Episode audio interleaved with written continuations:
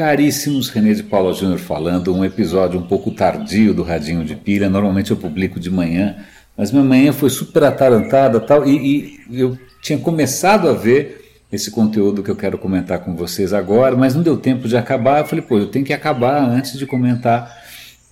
Então espero que dê tempo, que isso não tenha nenhum impacto maior aí no, no alcance dessa história. Mas o, o, parece que puxaram o tapete de tudo que eu sabia até agora sobre fotografia e cinema. A minha formação original é rádio e televisão. É, no tempo que eu me formei não tinha web, né? basicamente isso. E minha formação original foi rádio e TV, então você aprende a operar câmeras, aprende os princípios dessa zona toda. E câmeras, não importa se é uma câmera carérrima de milhões de dólares, se é uma câmera do seu celular, elas funcionam em princípio como o seu olho. É uma, uma, uma, câmera escura com uma lente na frente, um buraquinho, e essa, isso, buraquinho projeta a imagem invertida num sensor. Né? O sensor é, é, chapado, no nosso caso a retina, no caso de uma, de uma câmera mais antiga é um filme, uma película. Hoje, mais recentemente, é um sensor digital, né? E, mas era isso, as câmeras funcionavam como câmeras. Alguns anos atrás, é, teve um certo frisson aí, porque um cara tinha inventado um formato novo de câmera, e por formato, eu quero dizer formato nos dois sentidos, porque primeiro que a câmera parecia um, uma caixinha de maquiagem, era um formato estranhíssimo. Eu vou tentar dar um link aí para a cobertura da primeira câmera da Lytro, L-Y-T-R-O.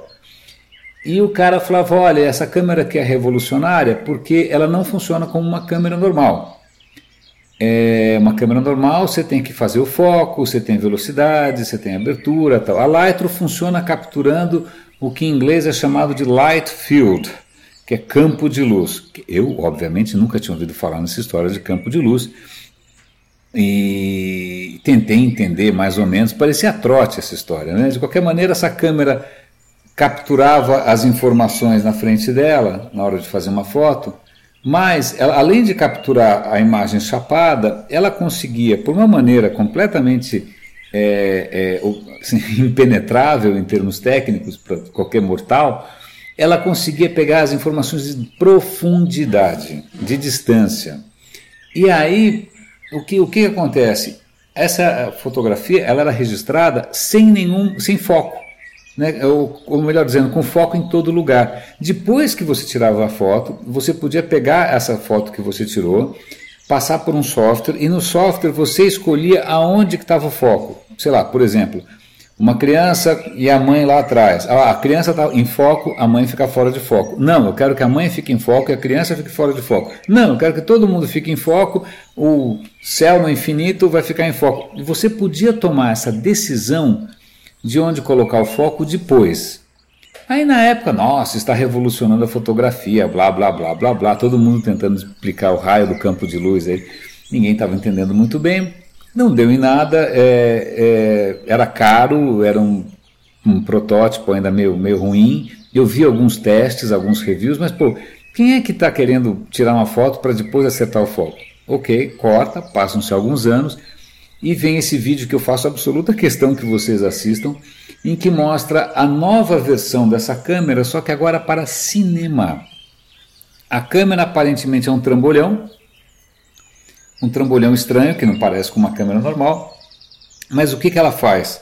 Esse trambolhão, ela captura a imagem na frente dela, como vídeo, mas ela captura, além da imagem na frente dela, as informações de distância, de profundidade. Qual é a graça disso? Tem várias graças, vocês vão ver no vídeo. A primeira questão é: você gravou lá um vídeo, uma cena qualquer.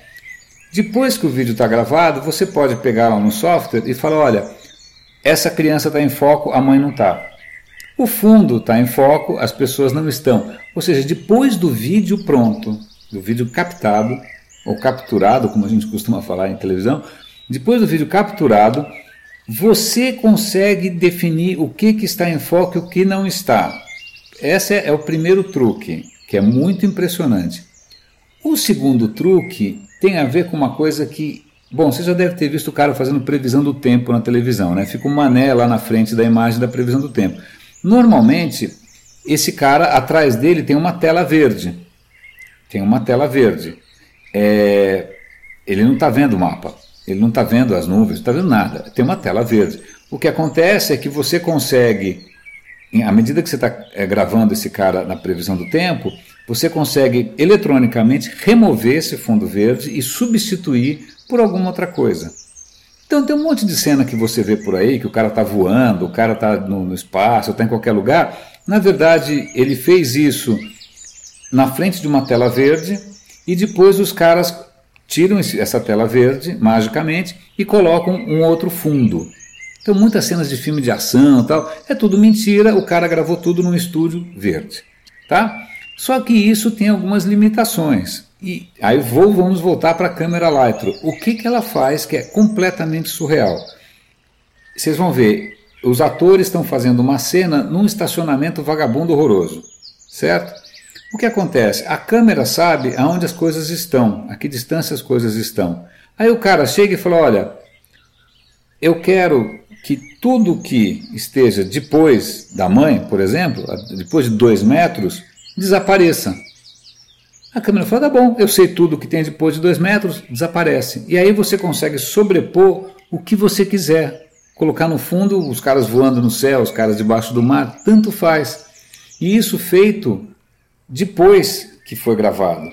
Tem uma cena lá que o, os atores estão num estúdio bagunçadíssimo, passa um cara atrás do casal, com uma escada tal, o que seria um pesadelo em qualquer outro cenário, né? Como é que você vai arrancar o cara que passou atrás? Você chega lá no software e fala: olha, esse cara passou a 3 metros de distância, então tudo que tiver de 2 metros e meio para frente, incluindo esse xarope com a escada, desapareça. E desaparece você consegue, depois que essa coisa está pronta, fazer com que as coisas que estejam para lá ou para cá de uma certa distância simplesmente sejam ignoradas. E aí você consegue, além disso, definir aonde que está o foco. Além disso, aí a coisa já começa a ficar um pouco mais técnica, é, você consegue simular profundidades de foco de lentes. Quem mexe com fotografia sabe que dependendo do tipo da lente tem uma certa profundidade de foco. Você pode simular essa profundidade, aquela história do bokeh, que é, um, que é um, também um termo fotográfico, você pode simular depois com absoluto realismo. Você pode, como é capturado a 300 quadros por segundo, você pode simular, depois que está pronto, que aquilo foi capturado a 24 quadros, a 30 quadros, a 60 quadros, tanto faz, porque tem frame de sobra. O sensor, para você ter uma ideia, tem 760 megas, ou seja, cada frame é 760 megas. Então, se você tem a mínima afinidade ou histórico com o mundo da captação do cinema, assista, porque realmente o mundo acaba de mudar do dia para a noite. Tá bom? Ah, outra coisa que é insana, estou esquecendo, claro, como ela captura as informações de profundidade, com uma câmera só, você consegue fazer um filme em 3D. Você capturou uma cena, você gravou lá a cena, você decide se aquela cena vai sair em 3D, ou vai sair em 2D, ou se o foco está na mãe, está no filho, vai ser em 24 quadros por segundo. Várias decisões que você teria que tomar a priori, e depois que você executou, não tem mais como voltar atrás, agora podem ser feitas a posteriori via software. Tá? Falando em software, é interessante porque não é só a câmera em si, mas tem uma plataforma de cloud computing na nuvem, tem, eles criaram plugins de software para que você continue usando o software que você costuma usar para finalizar filme. Cara, é uma revolução. Se você não entende nada disso, se você não é de cinema, desculpa o meu entusiasmo, mas tá aí uma, uma, uma transformação que ninguém poderia imaginar. Quando essa Lightro surgiu lá atrás, eu falei, ah, como sempre, eu errei. Né? Então, só para vocês verem como a verdadeira disrupção às vezes pode estar escondida onde você menos espera. Meus caros, é isso. René de Paula Júnior. A acústica deve estar um pouco diferente, eu estou gravando num outro ambiente aqui. Mas é isso que eu tenho para contar. Assistam o raio do vídeo e compartilhem, por favor, porque essa história é sensacional. Grande abraço aqui no Radinho de Pilha.